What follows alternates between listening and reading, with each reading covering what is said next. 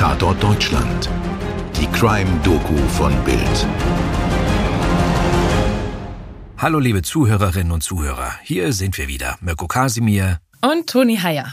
Willkommen zu Tatort Deutschland. Heute ist unser Thema ein trauriger Cold Case. Das sind Fälle, die ich immer wirklich ganz besonders hart und schwer zu ertragen finde. Aber Mirko, für uns ein in den Fall. Ja, leider geht es mal wieder um ein verschwundenes Kind. Die Tragödie nimmt ihren Lauf am Mittwoch, dem 27. Januar 1999, im regnerischen, nur 4 Grad kalten Hamburg-Lurup, in der Nähe der S-Bahn-Station Elbgaustraße. Es ist schon um die Mittagszeit und definitiv kein Wetter, um großartig viel Zeit draußen zu verbringen. So macht sich die zehnjährige türkischstämmige Schülerin Hilal Erkan auf, mit der Erlaubnis ihrer Eltern, die wenigen Minuten hinüber zum Einkaufszentrum Elbgau-Passage. Hilal ist eine gute Schülerin. Sie interessiert sich wie alle Kids in dem Alter hauptsächlich für Mode, Filme und die Spice Girls. Oh yes. Mit zehn Jahren, da ist die Welt absolut noch in Ordnung. Jungs, die sind weitestgehend doof. Manche sind schon süß, aber die meisten sind doof. Wichtiger sind da eher die Freundinnen, die Frisur und Klamotten, die man am liebsten kilotonnweise aus den Geschäften rausschleppen würde. Wer es noch nicht bemerkt hat, ich spreche da aus Erfahrung. Hilal Erkan stürmt die Treppen in dem achtgeschossigen Wohnblock hinunter, um sich schnell ein paar Süßigkeiten im Sparmarkt der Elbgau-Passagen zu besorgen. Süßkram, den sie sich in Anerkennung für ihre guten Zensuren selbst aussuchen darf. Was Hilal in dem Moment denkt, wissen wir nicht, aber vielleicht grübelt sie schon darüber nach, wie sie ihren Geschwistern heute Abend den besten Platz vor dem Fernseher abluchsen kann. Oder sie freut sich einfach nur darauf, später mit ihrer besten Freundin Sandra zu telefonieren. Und ja, Toni, Hilal hat sich modisch nach dem Geschmack der 90er Jahre gekleidet. Plateau-Sneaker, dunkler Blouson, dunkle Jeans, ein knalloranges Sweatshirt und bunter Modeschmuck, der sehr gut zu ihren tiefschwarzen Haaren passt. Ich schaue mir gerade ein Foto von Hilal an, das damals veröffentlicht wird, als klar ist, dass sie verschwunden ist. Auf dem Foto, da ist ein wirklich eigentlich lustiges, aufgewecktes Mädchen mit ausdrucksstarken Augen und einem verschmitzten Grinsen zu sehen. Auf mich wirkt sie absolut selbstbewusst. Und das ist sicher auch der Grund, weshalb sich die Eltern Ayla und Kamil Erkan erstmal keine großen Sorgen machen, als der Einkauf ihrer Tochter etwas länger dauert. Aber es vergeht mehr als eine Stunde, die Eltern werden langsam nervös. Als erstes fragen sie bei Bekannten herum, aber keiner weiß etwas. Dann zögern Ayla und Kamil Erkan nicht mehr länger und rufen die Polizei. Das will man sich gar nicht vorstellen, wie die Eltern sich dabei gefühlt haben müssen in diesem Moment, als sie beschlossen haben, wir rufen jetzt die Polizei, wir schalten die Behörden ein. Vielleicht haben sie aber auch da schon gespürt, dass ihre Tochter nicht einfach so von zum Beispiel einer Freundin aufgehalten wurde oder die Zeit vergessen hat. Sie kennen ihr Kind dafür einfach viel zu gut. Die Hamburger Polizei wird sofort aktiv. Ähnliche Vorkommnisse tauchen im Alltag der Beamten oft auf.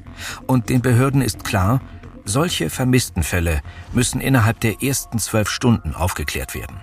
Denn falls es tatsächlich zu einem Verbrechen gekommen sein sollte, dann könnte das Opfer mit dem Täter noch irgendwie in der Region unterwegs sein dann besteht eine Chance von 95 Prozent, dass sich der Sachverhalt schnell klärt.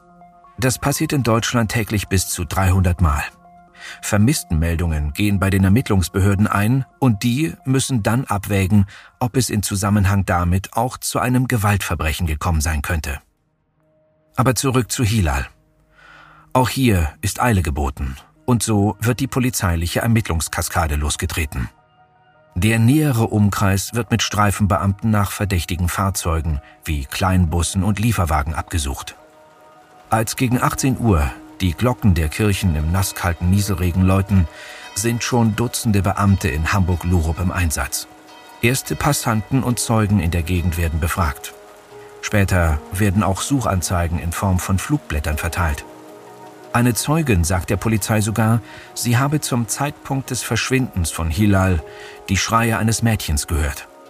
Zwei Busfahrer wollen zur vermuteten Tatzeit einen großen, kräftigen Mann mit rötlichen Haaren beobachtet haben, der auf dem Parkplatz des Einkaufszentrums am Arm eines dunkelhaarigen Mädchens zog. Das geschätzte Alter des Mädchens passt zu Hilal. boah, das ist so gruselig. Und auch eine Sache, die ich in diesem Fall besonders erschütternd finde, ist, dass in der Nähe des Parkplatzes wenig später die Haarspangen und ein Ohrring Hilals gefunden wurden. Und zwar von ihrer eigenen Mutter, die wie von Sinn die ganze Gegend nach Hilal absucht. Was die Polizei nun schon wenige Stunden nach dem Verschwinden Hilals gesichert weiß, das Kind geht um 13.15 Uhr los und wird kurz darauf noch vom ansässigen Gemüsehändler, der die Familie kennt, gesehen. Und es gibt einen Kassenbon aus dem Sparmarkt, der zu Hilal passen könnte. Um 13.22 Uhr geht eine Packung Huba Buba über die Theke, Hilals Lieblingskaugummis. Nur kann sich die Kassiererin leider nicht mehr daran erinnern, wer die Dinge gekauft hat. Aber es liegt nahe, dass es Hilal war.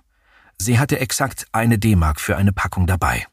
Huba Buba hatte bei mir auch eine ganz große Phase. Die sind einfach perfekt, um riesige Blasen damit zu machen, die dann aufplatzen und im gesamten Gesicht rumhängen. Also ich kann mich in Hilal richtig gut reinversetzen und ich muss sagen, das macht diesen Fall auch irgendwie so besonders schlimm. Ich glaube, weil jeder sich irgendwie in dieses kindliche Setting reinversetzen kann, diese Unbesorgtheit. Die große Frage ist, wo kann Hilal nur stecken? Tja, und das weiß zu dem Zeitpunkt leider niemand. Was im kleinen Umkreis des Einkaufscenters beginnt, wächst sich schnell zu einer der größten Fahndungen aus, die Hamburg je erlebt hat. Hundertschaften durchkämmen die kleinen Waldgebiete im Nordwesten Hamburgs. Hubschrauber und Flugzeuge scannen mit Wärmebildkameras die Waldstücke und Brachen in der Region um Hamburg-Lurup ab. Das kalte Wetter ist dabei hilfreich, auch geringste Wärmesignaturen gut erkennen zu können. Doch keine der gefundenen Spuren führt zu Hilal. Die Polizei mischt parallel das Milieu um bekannte pädophile Kriminelle auf. Aber auch aus dieser Szene lassen sich keine echten Hinweise auf den Verbleib von Hilal ziehen. Dann passiert etwas, was erst Hoffnung macht, nur um die Familie gleich erneut in Düsternis der Trauer und Ungewissheit zu stürzen. Es gibt nämlich einen Anruf bei den Erkans. Am 3. Februar 1999 läutet das Telefon bei Hilals Familie. Seit Tagen läuft jetzt schon die verzweifelte Suche nach ihrer Tochter. Polizei und Familie sammeln alle Informationen, die irgendwie helfen können, um die schlimmsten Befürchtungen auszuräumen. Am anderen Ende der Leitung meldet sich eine Männerstimme. Der Anrufer bestellt Hilals Eltern zur Christuskirche im Stadtteil Eimsbüttel, nur ein paar Kilometer von Hilals Zuhause entfernt. Der Anrufer behauptet, etwas über Hilals Verbleib zu wissen. Doch das Treffen platzt der vermeintliche Anrufer taucht nicht auf. Vielleicht ist er von Polizeiaktivitäten an der Kirche, die aber gar nichts mit Hilals Verschwinden zu tun haben, abgeschreckt. Die Eltern hören nie wieder etwas von jenem Anrufer. Ob hinter dem Anruf wirklich etwas steckt oder sich nur jemand wichtig machen wollte, werden wir wohl nie erfahren. Ein unglücklicher Zufall, falls der Anrufer aber tatsächlich durch den anderen Polizeiansatz an der Kirche verschreckt wurde.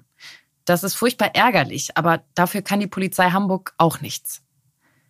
Was man ihr aber zur Last legen kann, ist das fanatische Einschießen auf Familie Erkan als Täter.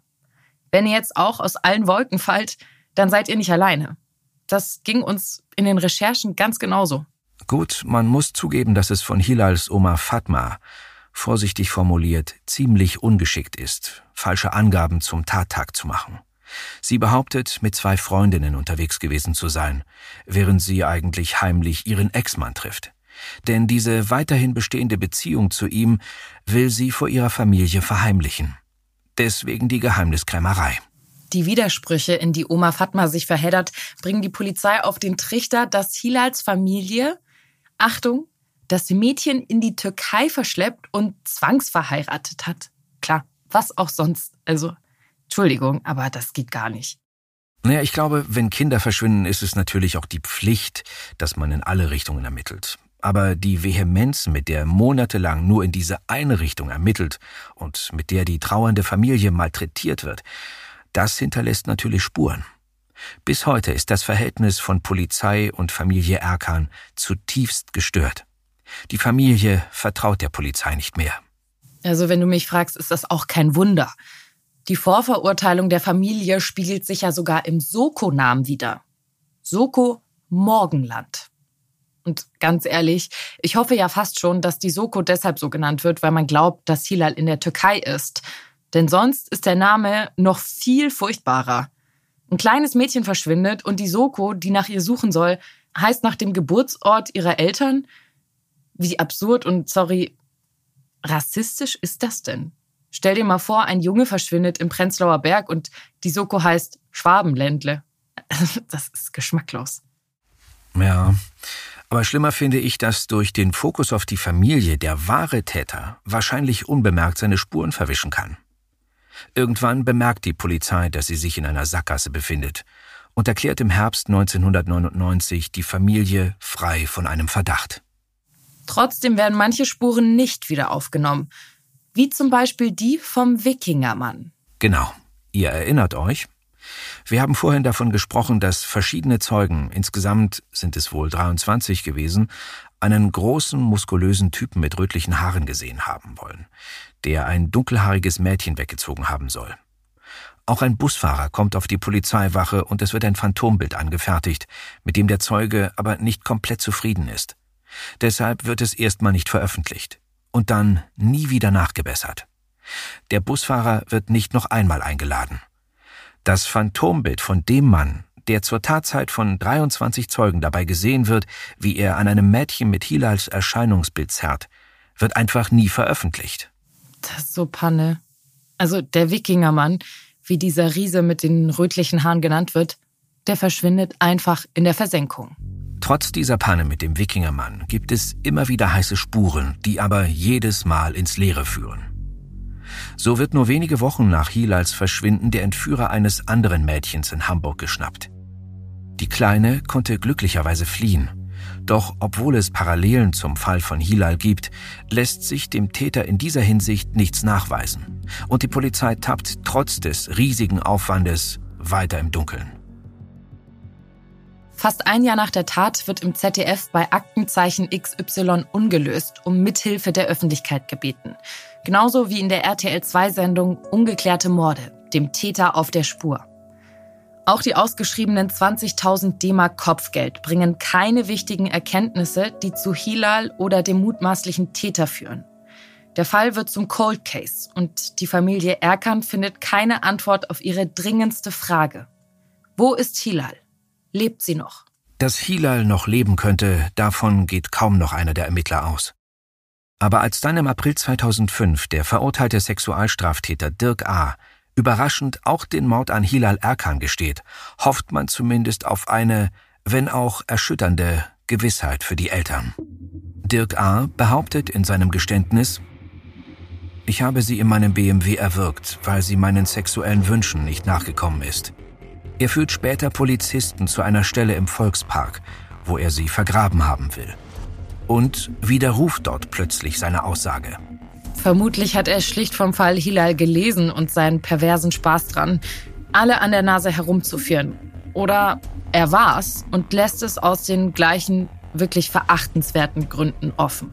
Die Polizei sucht natürlich trotzdem, kann aber im Volkspark auch nach intensiver Suche nichts finden.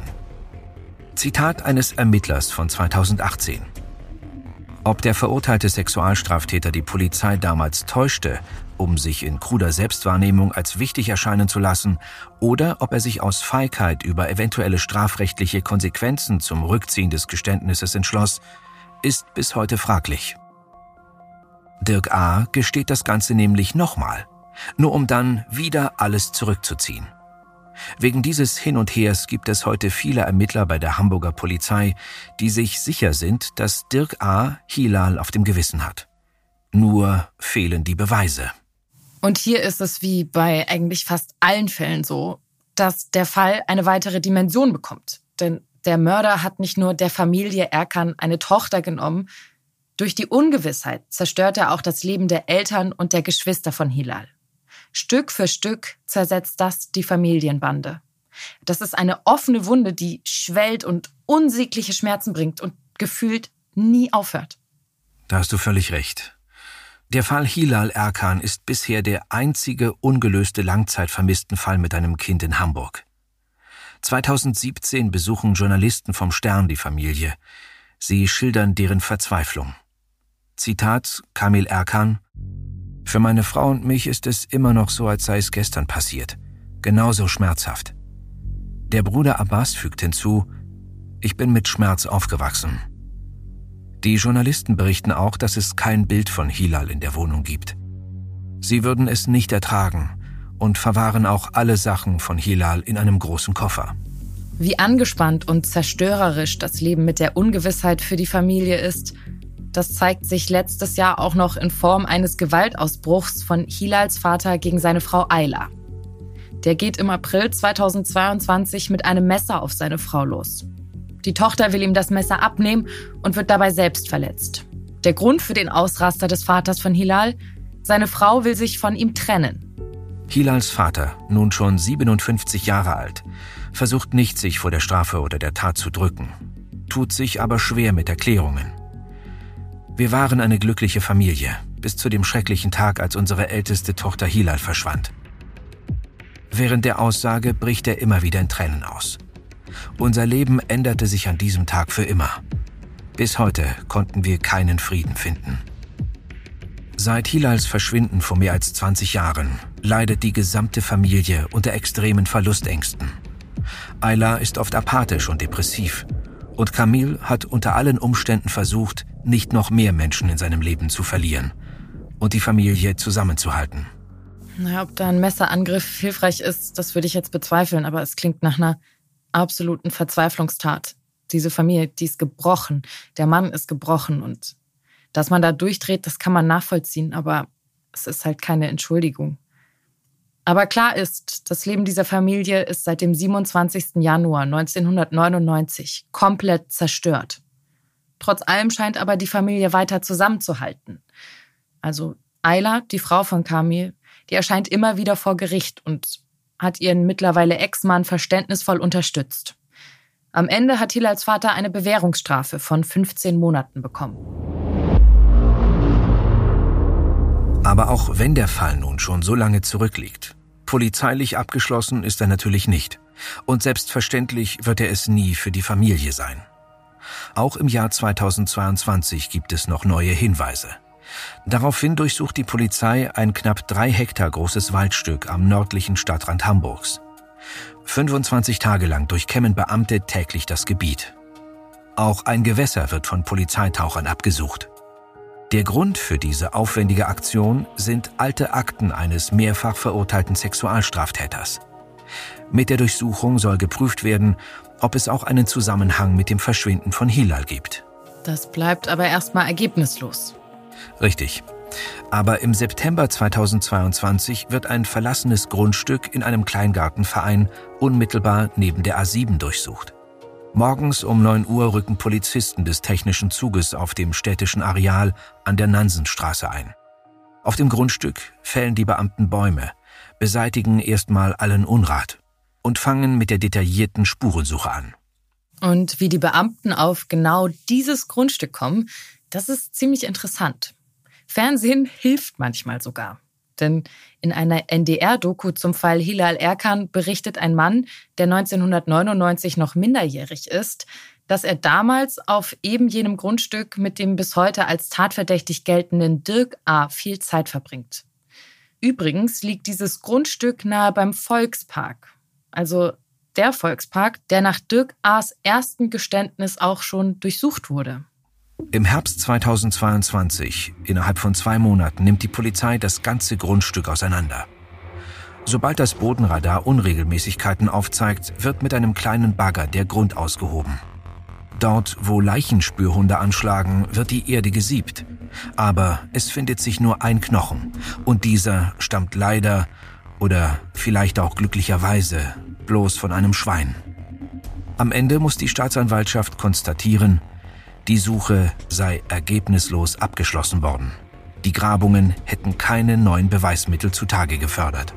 Parallel dazu sucht Hilal Erkans Familie auf eigene Faust weiter. Sie durchsuchen diese Grundstücke zwischen Park und Autobahn bereits vor der Polizei, von der sie mittlerweile nur noch wenig Unterstützung erwarten. Und stoßen damit vielleicht auch die etwas eingeschlafenen Ermittlungen wieder an, sodass es eben zu dieser großen Suchaktion von letztem Herbst kommt. Natürlich hat es auch Nachteile, dass die Familie selbst ermittelt. Die Polizei befürchtet, dass sie bei ihrer Suche Spuren zerstören. Doch die Erkans wissen sich nicht anders zu helfen. Sie haben niemals aufgegeben und suchen immer weiter. Zusammen mit dem Verein Opferinteressen von Kinder e.V., der extra zu diesem Zweck von Jasmina Haug gegründet wurde.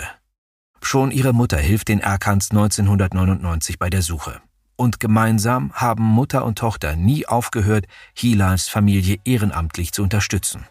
Mir tut das richtig, richtig leid. Ich verstehe den Schmerz der Familie und den Drang, endlich Aufklärung über die Umstände oder wenigstens nur ein Grab zu haben, wo sie trauern können, aber nichts. Der Fall ist bis heute nicht geklärt. Hilals Bruder Abbas sagte mal zu Bild, ich wünsche mir, dass wir endlich Gewissheit haben, wo Hilal versteckt ist. Der Täter ist uns das bis heute schuldig. Wenn er es sagt, dann gebe ich ihm die Chance, dass wir ihm verzeihen. Er erlöst uns alle damit. Und auch die Polizei ist mit der Situation nicht gerade glücklich. Der Hamburger Polizeisprecher Holger Wehren 2022 ebenfalls zu Bild, wie man die Situation dort sieht. Es ist bedauerlich, dass der Fall noch nicht aufgeklärt ist. Wir prüfen regelmäßig, ob es neue Ermittlungsansätze gibt. Die Akte Hilal wird nicht geschlossen. was ich ganz, ganz schwierig für mich selbst finde bei diesem Fall, mir da eine Meinung zu bilden. Klar, man wünscht der Familie irgendwie, dass sie abschließen können oder dass sie zumindest diesen Schritt in der Trauer weitergehen können, dass sie mit dieser Ungewissheit leben müssen. Das können sie ja anscheinend nicht. Und das, das finde ich völlig nachvollziehbar und plausibel, dass sie sagen, wir können nicht loslassen und wir, wir wollen die Hoffnung auch nicht aufgeben, weil ich kann mir schon vorstellen, dass wenn dein Kind verschwunden ist und du hast keine Leiche, du weißt nicht, ob sie vielleicht doch leben könnte, sozusagen zu beschließen, wir gehen vom Schlimmsten aus und versuchen irgendwie damit abzuschließen, damit weiterzuleben. Ich kann mir vorstellen, dass man sich da als Elternteil oder als Familie, als Geschwister, dass man sich da schuldig fühlt, weil du weißt es ja nicht. Es besteht ja trotzdem die Hoffnung, dass sie noch leben könnte. Ja, ist auf jeden Fall eine sehr, sehr zermürbende Situation und zermürbend ist dann natürlich äh, weit, weit untertrieben. Aber dass es eine Familie natürlich über diesen langen Zeitraum kaputt machen kann, ähm, das ähm, kann man wirklich nachvollziehen. Denn die Last, die auf dieser Familie liegt, die wird ja nicht weniger. Und wenn du halt keine Gewissheit hast, dann, dann hält dieser Druck, den diese Last ausübt, ja auch über Jahre und Jahrzehnte an. Und das ist wahrscheinlich äh, ein Punkt, den kein Mensch so lange aushalten kann. Ja, dafür ja. finde ich sehr bewundernswert, wie die Familie trotz allem so zusammenhält, weil man hört das ja auch bei vielen Familien, dass sich die Wege dann eher trennen. Also viele Paare trennen sich ja mhm. dann auch. Ähm, ja, oder das haben, passiert ganz häufig, das stimmt. Haben schlechten Kontakt nur noch miteinander, weil sie es nicht ertragen. Ähm, und hier ist die Familie ja super eng. Und das sieht man ja auch, selbst nachdem Hilals Vater leider diesen Gewaltausbruch hatte, hat die Familie gesagt, wir bleiben zusammen, wir halten zusammen. Das finde ich sehr bewundernswert, woher sie diese Stärke haben, auch dass ihr Bruder sagt, wenn der Täter uns sagt, was mit ihr passiert ist oder wie wir sie finden können, dann geben wir ihm die Chance, dass wir ihm verzeihen. Ja, so viel Kraft musst du erstmal aufbringen, dass du bereit bist, jemandem zu verzeihen, der mutmaßlich ein Mitglied deiner Familie getötet hat. Mhm. Das äh, ja, das kann man sich, äh, möchte man sich nicht vorstellen. Aber nach wie vor bleibt es halt ein Cold Case. Deshalb nochmal die dringliche Bitte der Hamburger Polizei. Wer hat Hilal am Mittwoch, den 27. Januar 1999 gegen 13.15 Uhr in der unmittelbaren Umgebung der Elbgau-Passage in Hamburg-Lurup gesehen? Wer kann etwas zum Verbleib der Kleidung oder der von Hilal mitgeführten Gegenstände, wie ihren Ohrringen und ihren Haarspangen sagen? Wer kann sich an einen Mann erinnern, der in der Nähe der Elbgau-Passage an einem Fahrzeug stand, darin hantierte oder den Eindruck vermittelte, auf jemanden zu warten? Wem ist am Mittwoch, dem 27. Januar 1999, nach 13.30 Uhr ein abgestelltes oder umherfahrendes Auto in einer abgelegenen Gegend des Hamburger Randgebietes aufgefallen? Hinweise dazu nimmt das LKA Hamburg entgegen oder jede andere Polizeidienststelle. Die Telefonnummer dazu haben wir euch auch nochmal in die Shownotes gepackt. Vielen Dank, dass ihr heute zugehört habt und wir hoffen, dass ihr auch beim nächsten Mal mit dabei seid. Eure Toni und euer Mirko. Skript und Postproduktion Wakeword Studios München. Redaktion Stefan Netzeband. Dir hat diese Folge von Tatort Deutschland gefallen? Du bekommst von True Crime einfach nicht genug. Dann hör jetzt in unsere weiteren Folgen rein. Hier warten mehr als 200 spannende Fälle auf dich, wie das Verschwinden von Rebecca Reusch, der Prozess gegen O.J. Simpson oder die Entführung von Ursula Herrmann. Wir hören uns bei Tatort Deutschland.